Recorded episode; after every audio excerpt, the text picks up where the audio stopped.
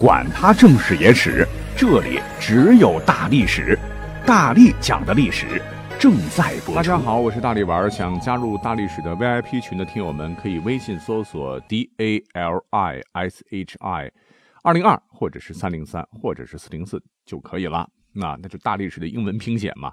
那么最近每天晚上都在群里边空降哈，希望下次碰到你。来讲今天的内容啊，有听友一直就问我了，说你是不是只会讲中国古代史？我淡然一笑，胡说的啊！其实世界史也是 OK 的，近代史也是没问题的。那我们本期节目呢，就来找个有趣的角度来验证一下大力丸的实力哈。什么内容呢？手势。手势顾名思义就是手的姿势。历史上看它，那是人类最早使用的，至今仍被广泛运用的一种交际工具。那今天的内容其实离我们的生活是很近很近的了啊，因为你每天都在不知不觉地使用大量手势。比方说“欧了”，就是拇指、食指握个圈其他三指竖直啊。OK，还有大拇指竖直向上。其他四指向内窝起来，你比划一下，这是个什么意思？赞呐哈！拇指的头部和食指头部相互粘在一起，其他三只握进手心，拇指向外，你再做做这个动作，哎，这就是辣物，比心哦，哈哈。你甚至就是手掌可以向外啊，左右摇晃你的手就是拒绝的意思哈。手掌向内，四指前后摇晃就是过来靠近等等等啊，很多很多。呃，文字描述的很麻烦，但是你做起来其实是很简单。所以你仔细回想一下，你每天是不是会做很多的手势呢？可是喜欢历史的朋友，你有没有想过啊？这些习以为常的手势，历史上到底它是怎么来的？有什么不为人知的故事吗？答案是当然有，非常多。其实，大多数的手势标志这个含义哈，比我们过去认知的要深得多。比方说，最简单的刚才讲到的 OK OK 啊，它本是西方人的口头禅，如今也变成了咱们中国人的日常用语。OK，OK 也可以写成 OKEY，发音不变哈，也是除了 Yes、No 以外，在世界上流传最广的英文单词了。那么一般认为，请注意啊，我说的是一般认为，拇指和食指组成的圈和剩余的三个手指伸直的这个手势，跟英文的 OK 这两个英文字母非常像啊，所以这个手势就被发明出来沿用了。也就是说，这个手势似乎是源自于西方。大部分的时候呢，人们都会经常的热情的用 OK 的手势来表示好、对、行、不错、可以、同意、批准的意思。你看啊，我用了一个限定词，为什么说是大部分的时候呢？啊，因为在一些国家和地区是不能够乱用 OK 这个手势的。你以为是欧了的意思，可人家就觉得你是鄙视他，揍你没商量哈。比方说在法国，OK 的手指翘起来表示微不足道或一钱不值；在土耳其、突尼斯、俄罗斯、希腊和意大利的萨丁岛，OK 表示这是一种令人厌恶的污秽手势。在德国和巴西的某些地方，表示人体上非常隐蔽的孔，比如说肛门；在委内瑞拉和哥伦比亚，这种手势呢被认为是非常粗鲁、没有教养的姿态啊，所以请慎重使用，否则没有朋友啊。那么在咱们中国，OK 这个手势，其实据考证，哈，在洋文还没有传入我国之前，已经被咱们的先辈们使用的比较早了。也就是说，OK 这个手势并不是西方首创和独有的，我国也有使用了很长的历史记载，但肯定不是欧了的意思。各位可能不知道哈，其实这个手势呢，在我们古代哈，算是一个非常非常机密的暗号。主要是用于当时江湖帮派，比方说洪门的弟子之间的互通信号。因为洪门我们都知道反清复明啊，在关二爷面前立誓做兄弟，得讲兄弟之义。这个 OK 的手势就代表着义气。那为啥会代表义气呢？我想我们现代人可能理解不了哈，听我慢慢讲。跟西方人把手指头然后联合做一个动作，代表一种意义不同。咱们的老祖先哈。给这个动作中的每一个指头都安上了一个说法。那么在 OK 这个手势当中，小指代表仁义，无名指代表着刘关张的忠义，中指我说的是不单独竖起来那个中指哈，代表的是梁山结义的一百零八将替天行道的浩然正气，而食指和大拇指，然后圈成一个圆，表示半个亿。哎，这个讲究来源于一个故事，这个故事呢比较早了哈。话说在隋末英雄辈出的时代，大英雄秦琼和单雄信皆为唐初猛将啊。这个两个人呢相互欣赏，就结为了好兄弟。秦琼前半段混的是比较背啊，贫困潦倒，活不下去了，吃不上饭了啊。有一回就准备解下祖传双锏，连同宝马一同给当了。幸亏这个单雄信出手相助啊，才度过了人生最黑暗的日子。单雄信呢，对兄弟非常非常的照顾哈，真是当自个儿的亲兄弟啊。秦琼有个老母亲，年事已高，那他就把秦琼的妈妈当成自个儿的亲生母亲，端屎端尿伺候眼前，养老送终啊，这让秦琼无比感动。后来形势变了，天下反王四起，在隋末的起义大潮中，兄弟俩一身武艺是各为其主。秦琼投靠了李世民。单雄信因为和李家有仇，好几次差一点的弄死了李世民，没办法就投靠了王世充。后来战败，被李世民给俘获了。他忠心不二，是誓死不降。李世民担心放虎归山，哎，便不得已下令处死。那眼看着好兄弟就要上路了，秦琼是苦劝李世民无果，等单雄信死后，整日以泪洗面。那江湖人认为。虽然秦琼啊没有和好兄弟同年同月同日死，但他对待兄弟那还是真诚的，所以能得到半个义字啊。所以啊，这个 OK 整个手势呃就被洪文间的这个兄弟们呃作为义薄云天的秘密暗号，只不过后来都失传了啊。那这是一个非常有意思的说法了。但是在古代，不得不承认，普通老百姓对于历史认知的这个来源，主要是来自于评书小说。那这个故事，刚才讲到的这个故事，其实是源自于《隋唐演义》。历史上，那确实是有秦琼和单雄信两人，但是这个故事的主角应该是徐世绩，也就是我们熟知的徐茂公。哎，徐茂公就是当年和魏国公李靖并称的唐朝名将嘛。而且故事也没有那么精彩啊，就是说历史上的那个单雄信确实有万夫莫挡之勇。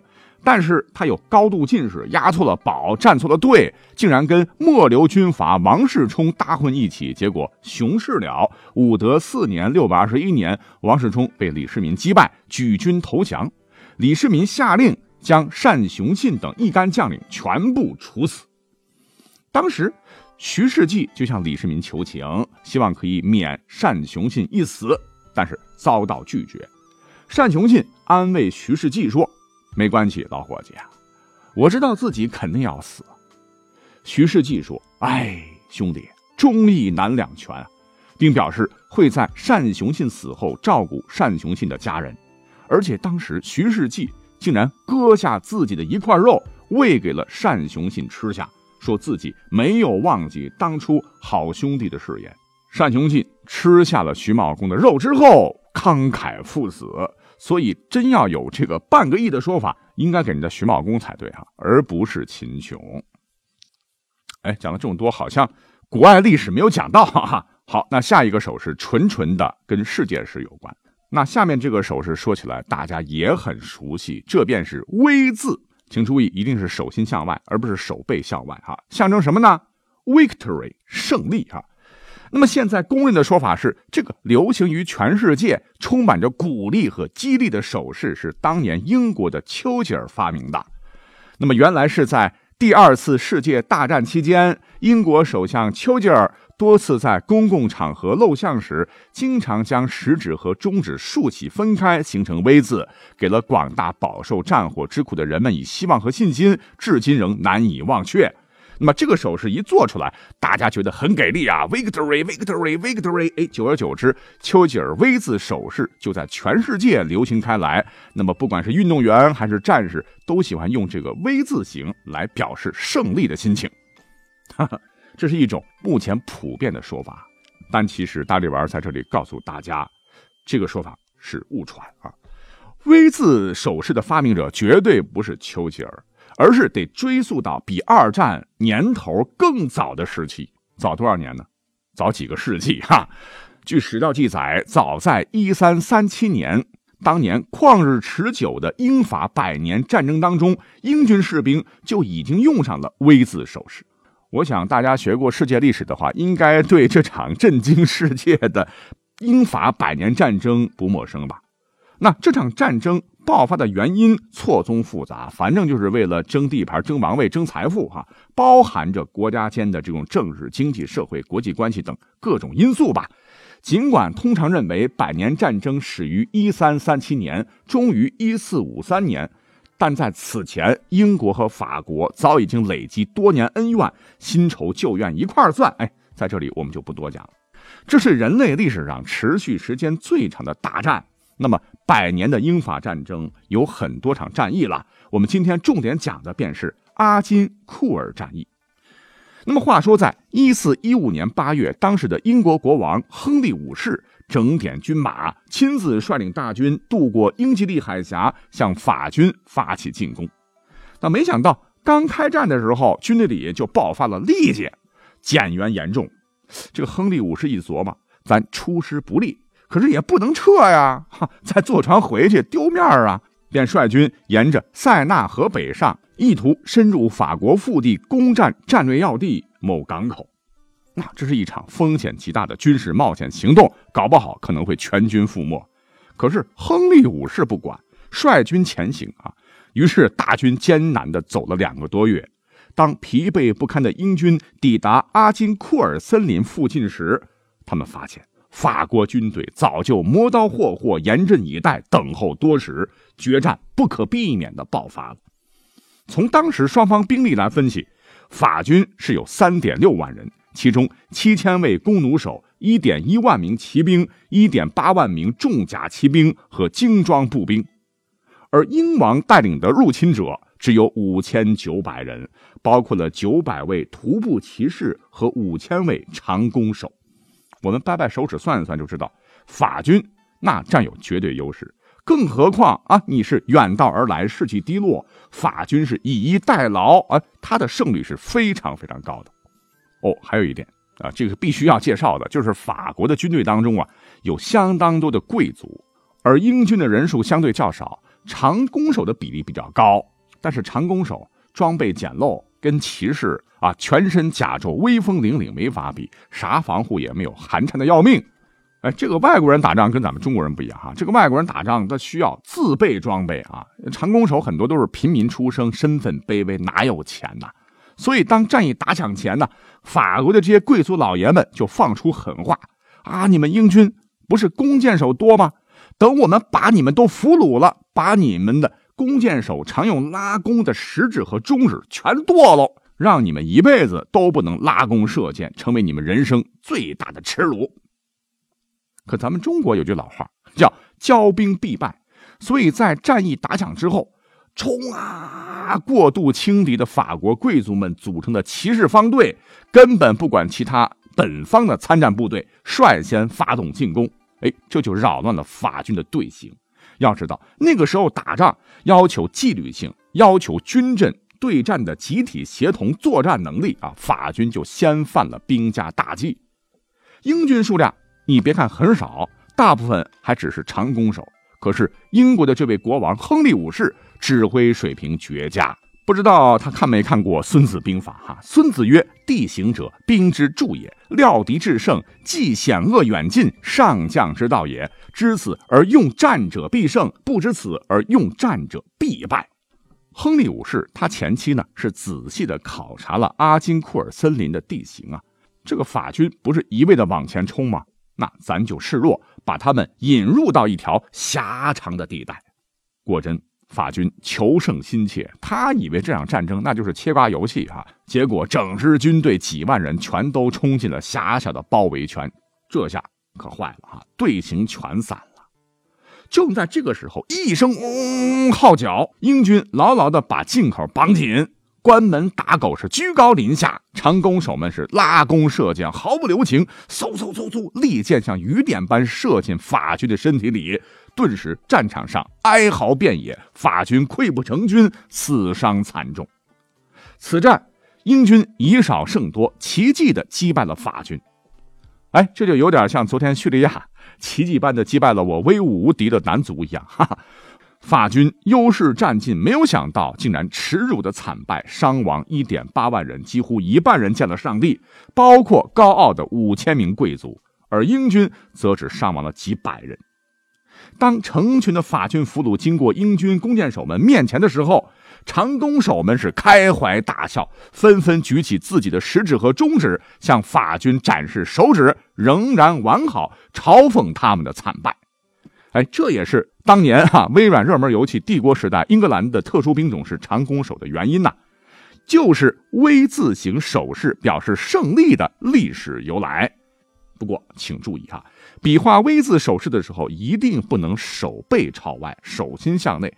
当年丘吉尔最初公开场合做这个手势的时候就搞错了啊，被秘书赶紧提醒：“老大，你搞反了。”因为手背向外的 V 字手势表示是见鬼去，手心向外的 V 字手势才表示胜利啊！所以你一定要告诉身边人，以后在表示胜利的时候，千万别搞反了，那就尴尬了哈。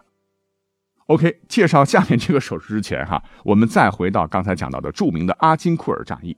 你要知道那个时候欧洲打仗哈，几万人就算是倾全国精锐了，哪能跟我们古代比？战国时期啊。我们都是几十万、几十万的干啊！此战之后，法国元气大伤，几乎到了崩溃的边缘。直到很多很多年之后的1427年的奥尔良之战，在圣女贞德的带领下，法国军队终于一雪前耻，大败英军。那这一次战争也是百年战争的重大转折点。一直到了1453年。